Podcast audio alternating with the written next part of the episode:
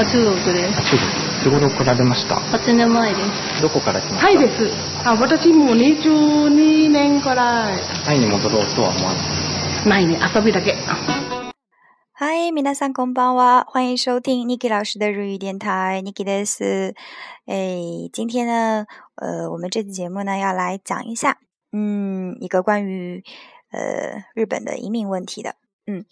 这个采访呢主要是说啊，日本是否需要通过移民政策来应对少子化和人口老龄化的这个问题？哎，也就是我们都知道，这个人口的日本呢有非常严重的少子化和人口老龄化的倾向，嗯，一直是一个问题，也就是这个新生儿的就是出生率非常低，然后呢，老龄化呢又很严重，这个劳动力呢就严重不足了，所以这个时候呢，政府在考虑需不需要通过移民政策呢来应对这个问题，所以这个采访呢就是针对对这个问题的探讨。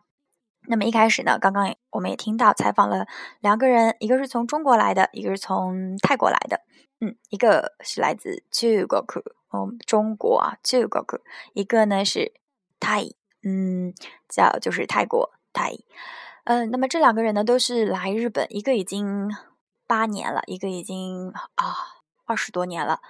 啊、在日本呢有个呃，有个地方啊，这个居住的外国人占的比例已经很高了，所以这个嗯，移民问题呢，也是日本政府一直在考虑的。好，然后接下来我们就一起再听一下这段采访，嗯，看一下大家可不可以听得懂。嗯，OK，好，那我们一起开始听吧。ここは神奈川県の大和市と横浜市にまたがる県営イチョウ団地。実は住民の約2割が外国人です。中国タイミャンマーなどおよそ20カ国以上の人たちが暮らしています。現在日本の人口はおよそ1億3000万人これが2060年には9000万人を下回り、およそ4割が高齢者になると予想されています。急速な人口減少と深刻な少子高齢化への対策として、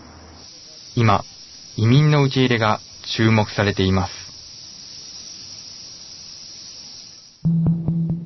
政府は表向きは移民政策は取らないとしているものの、限定的に技能実習生の滞在期間を最長6年に引き延ばすなど、徐々に移民受け入れの現実味が増しています。私たちは今後移民についてどのように考えていくべきなのでしょうか。経済、文化の側面から4人の識者に聞きました。国際社会の政治的なプロジェクトを考えたら日本のプレゼンスをどうするのかっていうことですね要するに一つの考え方としては、まあ、はっきりこれままで小国になるわけですよこう語るのは、法政大学経済学部の小黒和正教授。日本が世界の大国であり続けるためには、移民受け入れは避けられないと言います。え2050年ぐらいになると、まあ、いわゆるその従来型のリーダー国ですよね、まあ、アメリカとか日本とかあとそのヨーロッパの国々フランスドイツイギリスとかで。その中でトップ5に残るのはアメリカしかいない。力のパワーバランスが変わっていくわけです中国インドっていう巨大な国があってでアメリカは人口規模からすると彼らとはやっぱりちょっと違うので。でその中で日本がどういうふうに立ち回っていくのかっていうことが求められていてでその時に小国だけどいろんな国々と関係を取引しながらあのちゃんとこう立ち回っていくっていう戦略を取るっていうのも一つあると思いますだけどやっぱ規模をもうちょっと維持したいっていうんであればこれもう人口問題避けられないっていうことだと思いますでその中にやっぱり移民ってものがやっぱりあって日本は今国力あるわけですよ。まだ。でももっと先になってもしかして国力ないかもしれないですよ。でその国にじゃあ日本がその移民を解放したからといって来てくれるのかというとその可能性はないかもしれないんですよ。だその辺も含めてよく考えていくことが必要だということだと思います一方、埼玉大学名誉教授、小野五郎さん。安易な移民の受け入れは、日本が本来進めるべき産業構造の改革を遅らせるだけだと言います。日本はもう成熟期迎えたんだからそれに合ったねそういう産業構成に変えなきゃいけない日本全体の生産性上げないもいけないわけよ。絶対的人が足んなくなるんだから。結局ね生産性の高い分野と低い分野10倍ぐらい差がるんですよ。10倍ですよ。農業と自動車とで10倍違いますと言われればあそうかと思うかもしれない。ね。ところが実は自動車産業の中でもトヨタ日産とずっと下請けの末端とでそれが差がるんですよ。何年かかけて日本全体の生産性を2倍にしただけでも全然違うでしょ。企業自身もこ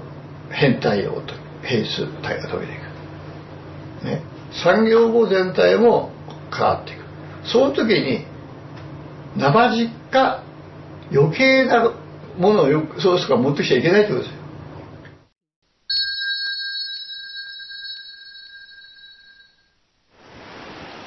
移民受け入れの論調が強い経済界において、反対を唱え続ける元企業経営者がいます。佐伯博文さん。海外勤務が長く、移民のもたらす負の側面を目の当たりにしてきました。要するに差別という問題が必ず出てくると。そこにまた不満が今度差別される側になったった連中が不満を持って今度はアンティソサエティもうその国の社会になんだというふうになっていく。自由平等博愛というきれい事と建前論で育った中でいざ現実になってくると差別ばっかり受けてろくな就職口もないと。そうするとやっぱ頭にきますわな。出してう。ん、要するにねその彼らを人間として見てないというところだと思ってるんですよ。もう物と一緒でね安いもの労働力を提供してくれるものとしか見てないところが移民だってみんな人間だから実際この国に来てみると生活というものがある、ね、人間的な側面がいっぱい出てくるとそのこともよく考えずに単なる商品力みたいな感覚で移民を見てたらとんでもないことになりますよということを言いたかった。外国にルーツを持つ子供たちに日本語を教えるなどの活動をしている NPO 法人多文化共生センター。その活動に長く携わってきた田村太郎さんは、移民の受け入れが地域社会の活性化を促すとして、賛成の立場をとっています。祇園祭もあの、あの、な、なんだっけ、あれは山鉾か。あの、かけてあるのはペルシャ絨毯だったりします。あの、実は、まあこれ日本以外の国も全部そうですけど、大体地域の文化習慣だと言われているものは、もう何百年も前かもしれないけど何らかの外からの刺激があって生まれたものです。逆に言うと文化習慣というのは外からの刺激がないと途絶えてしまうものだと思った方がいいですね。経済がグローバル化したわけ。まあそれは事の良し悪しは別として。情報もどんどんあの拡散している中で人の流れだけを抑えるっていうことはまあ難しいしないと思います。これからもっといろんな人が来てまた新しい日本文化をね作っていけばいいんじゃないかな。と人口が激減し、高齢化社会へと突き進む日本。移民の受け入れについて議論を深める時が来ているのかもしれません。